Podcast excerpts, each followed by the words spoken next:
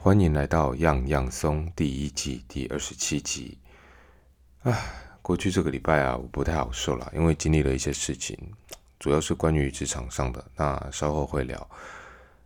今天其实没有特别想录这一集，因为我的声音听起来其实有点怪怪的，非常的有磁性，很像以前国中的时候听歌或者是听广播电台的时候。我记得那个时候好像是 Kiss Radio 吧，有一个 DJ 叫做郭 KK，他就是蛮有磁性的。但是我后来看到本人照片之后，跟声音对不起来了，那种感觉有点幻灭这样子。好，那今天就是有个磁性的路线那希望大家有多包涵。我还是 Isaac，好，没问题。上礼拜啊，我老板他去追求更高的目标了。就是决定要啊从现在工作岗位离开，然后去一个更好的地方。那我们心中其实是蛮不舍的啦，但是也支持，也能理解啦。因为公司的一些政策跟文化可能跟他心中的蓝图不大一样。好，那今天我想这细节我当然是不多说，但是呃，我想要跟大家就讲讲八个我觉得不错的职场的寓言故事，然后让大家听一听。时间也已经进入了年底哈，十二月了，我。可能再录个一集，就当我今年第一季的结束。今年第一季开始的蛮突然，也蛮仓促的哈，因为想说 p o d c a s t 好像也是一个不错的平台。那这样夯不啷当从九月开始录了二十多集，也谢谢大家一直陪伴了。那希望在呃接下来的时间，我们有更多更好的内容跟大家分享。OK，那我们废话不多说，我们就来啊讲今天的寓言故事哈。好，第一则的名字叫做邻居啊。一个男人在他妻子洗澡后，准备进浴室要洗澡。这个时候门铃突然响了，他妻子迅速用毛巾裹住他的身体，冲到门口。当他打开门的时候，邻居 Bob 站在那里哈。在妻子开口前啦，Bob 就跟他说：“呃，如果你把浴巾拿掉，我就给你八百美金。”妻子想了一会儿，他毫不犹豫的就把浴巾拿掉，赤裸裸站在 Bob 前面。那几秒钟之后，Bob 就给他八百块，然后离开了。这个时候，他老婆裹好浴巾回到屋子里。当他踏进浴室的时候，他老公问他说：“诶，是谁啊？”“是邻居鲍勃。”他回答。“哦，他有没有提到他还欠我八百美元呢？”这个故事告诉我们啊，我们即使与同舟共济的股东分享重要的讯息，将会避免不必要的曝光。哈，也就是说，她老公如果早点跟她说“爸不要给你八百元美元”，你就不会这样被唬了。好，第二个故事叫做愿望。有一个销售员，一个办事员，跟他们的经理同步走路去吃午餐的时候，发现了一个古代的油灯。他们把油灯拿起来看一看，然后就学阿拉丁里面的故事磨一磨。这个时候，精灵就跳出来了。精灵说：“我能满足你们每一个人的愿望。”我先，我先，我先。办事员说：“我想去巴哈马群岛开快艇，与世隔绝。”咻，办事员就飞走了。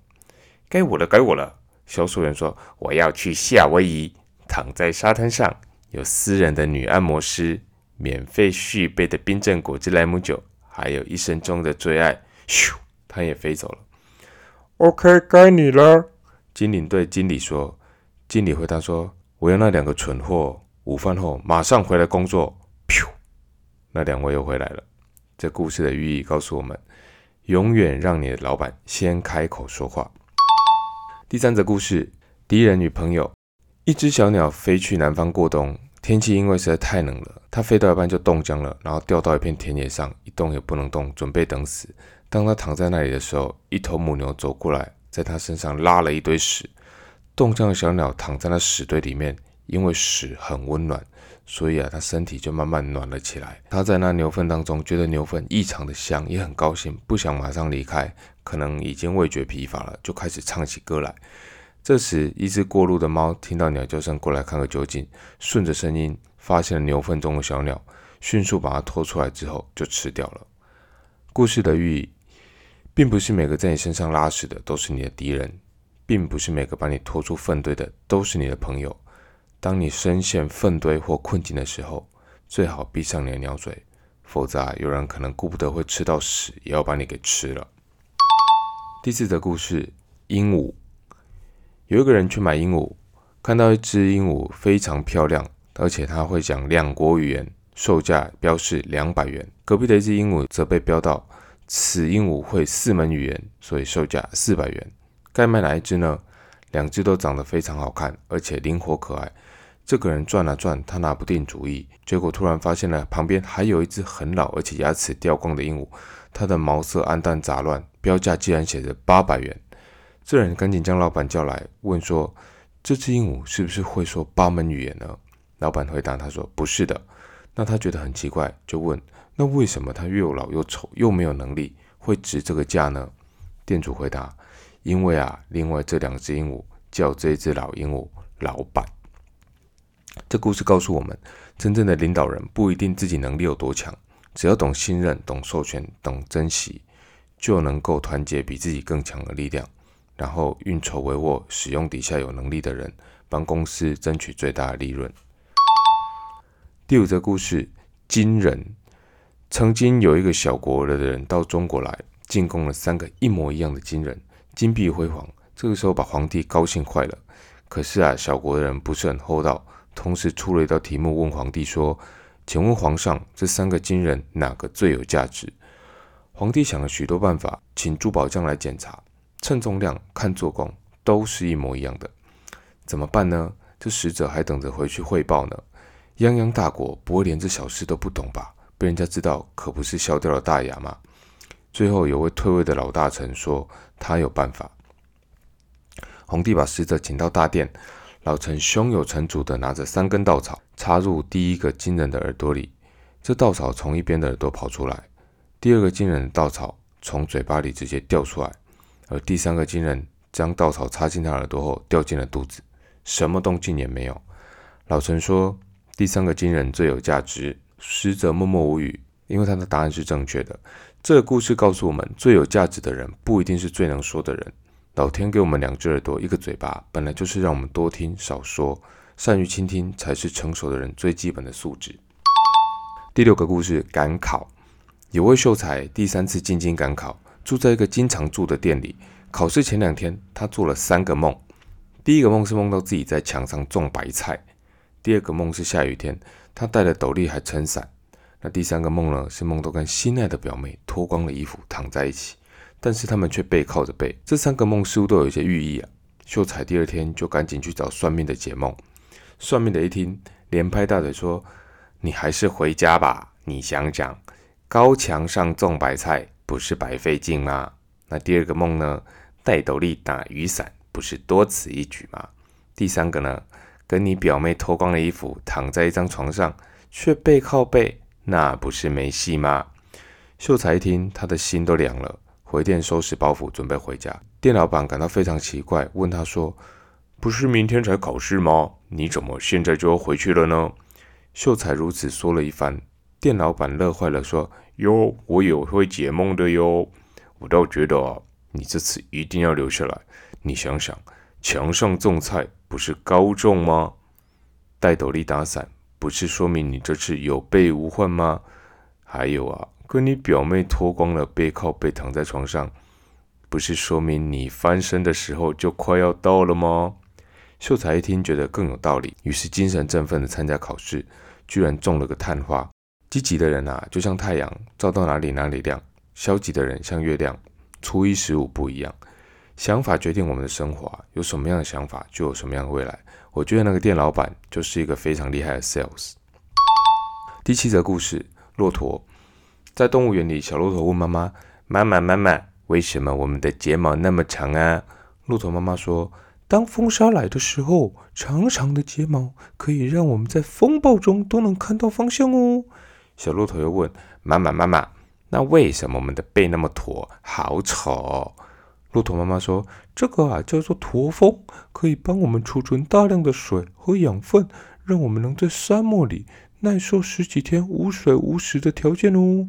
小骆驼又问妈妈：“妈妈，那为什么我们的脚掌那么厚呢？”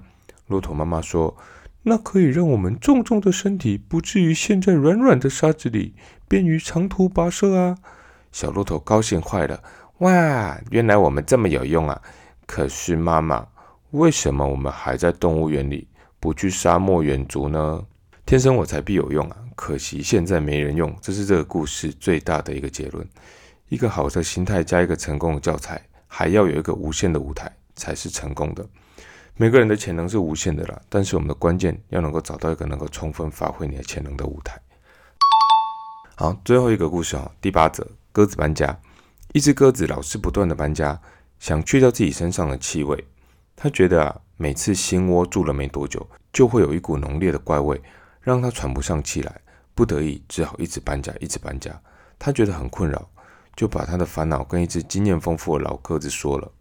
老鸽子说：“哦，你搬那么多次家根本就没有用啊，因为那种让你困扰的怪味。”并不是从窝里发出来的，而是你自己身上的味道。这预言告诉我们，其实啊，你常常觉得工作环境不好，换了几次工作，会不会最后问题是来自于你自己呢？好吧，讲了八个寓言故事，不知道你有没有什么感觉？当然，这当中对我过去的这个礼拜有一些警示跟一些体悟了。那最后，我想再用一篇我自己写的一个感想来作为啊，我老板。离职这个过程，还有我接下来啊即将满三十六岁的一些心得。今年十二月是我人生中最复杂的一个月份哦，因为我属牛了，所以算起来应该是第三轮，我要迈向人生的三十六岁了。人生的冒险中呢，是时候开始回想自己在每一轮我收获了哪些东西。我的第一轮比较单纯啊，从一岁到十二岁，毕竟都是在玩耍的童年。那满十二岁的时候，我那个时候应该差不多完成了国小的学业。在人格上的一次重建，让自己知道不要当一个自大的自私鬼，而是愿意多听别人说，也要多在乎别人的感受。那第二轮就比较精彩了，国中、高中、大学加上研究所、硕士，刚好十二年。在二十四岁的那一年，我把生命中大部分的时间贡献给了学问，虽然很多现在都用不到了，什么 sin、cos 啊，还是一些什么定理都用不到，但是这个过程当中，我经历了无数次的大小考试，从中学到最宝贵的部分。是怎么样在艰难的考题跟升学的管道中去生存下来，一关关的度过，最后从屏东乡下一路北漂到新竹这座科技城市。本来想说我念完硕士就差不多可以到句句发挥所学了嘛，好好替张爷爷效力。毕竟大学的时候我曾经在成大听过他的演讲，非常的钦佩他。那个时候充满了雄心壮志，想要在台湾闯出一片天地。但是怎么知道在硕士班毕业的前夕，我发现自己好像很无知啊。除了当一个手工仔，一天到晚帮学长姐做实验之外，似乎没有什么独立思考能力。所以就跟当时的女朋友，也当然就是现在我太太了，还有我家人的商量之下，容许我多躲在学校一阵子啊，念个博士，至少心理素质会强一点吧。所以我第三轮的篇章就从博士班开始了。很幸运的哦，我在不到四年的时间，在上帝的带领跟老师的教导下，我拿到了学位，也如愿进入了我想要去的剧剧。四年后，我为了追求更高的梦想，就出来到现在的公司。一场更奇幻的旅程就开始了。我从工程师一路转换到业务，只花了三个月时间。然后啊，莫名其妙就扛了几个在台湾超硬的客户。到现在想想也快要三年了。在这个四加四加三的十一年呢，把我第三轮人生推向了关键的最后一年。前几天啊，我的老板，也就是一路带我从傻乎乎工程师变成油腻腻业务的恩师哈，他阶段性任务完成了，也就是毕业了。他决定去追求更好的舞台跟梦想。这个时候，我心里其实是蛮失落的。不管他是有什么想法，或者是有哪些原因是我们可以知道或我们不能知道的，我只能满满的祝福他。那我的老板是个很节俭的人，但他对于我们就是非常慷慨，常常无所保留教我们一些工作上的技能啊，也让我们知道有些事情他的极限是有限的，然后愿意放下身段来跟我们讨论事情。跟他一起工作，其实没有上对下的压力，有些时候反而是我们太凶悍了，变成了下对上的逆向霸凌吧。老板常把自己关在办公室里面啊，默默的埋手弄一堆四面八方的文件跟大小事，所以他常第一个到办公室，那也是最后一个离开。对于我们来说，那是一种安全感。进办公室的时候，我们一定会看得到他小办公室的灯是亮的，有时候是在讲英文电话，有时候是用广东话跟中国人在拉迪赛，那非常忙碌。而下班的时候，我们常会像俏皮要逃学的学生一样，搭十个颜色，看时间差不多了就开溜了。那有时候会在电梯口或者厕所附近被老板堵到。他会很 nice 的跟我们开玩笑，考试我们说哦过这么爽，但是我们心里知道他是默许的，也放心我们在外面东奔西跑，不会给他造成麻烦。昨天我跟老板确认过，他的离开是真的，不是一场梦。我终于得认清到，我们这个安全感没有了。办公室角落的那盏灯暂时不会再点亮，虽然平时有五个人满员的办公室，现在少了一个人，却感觉好像变得真空一样。平时我们会躲在一起干掉老板，说他太 peace，不会跟人家吵架，有时候也会很生他的气。但是现在没有机会了，这种感觉就像某天失去了一个亲人一样。原来上一次出差被客户骂，是我们最后一次肩并肩坐在一起，一起笑着吃难吃的牛肉面，一起骂美国搞不清楚状况。以后至少短时间是没有机会了。亲爱的老板，祝福您在未来有更宽广的世界，也很幸运能够在没有职场关系后，您还愿意当我的良师益友。我会更加坚强成长，或许在某一天能还与您重逢，然后开您的玩笑，笑您小气。而您请我们喝饮料。我要迈向三十六岁的这个十二月，好复杂，真的好复杂。最后想要呼应这首背景音乐的歌名，那刻在我心底的名字，是我的贵人，我的老板张锦荣。谢谢您。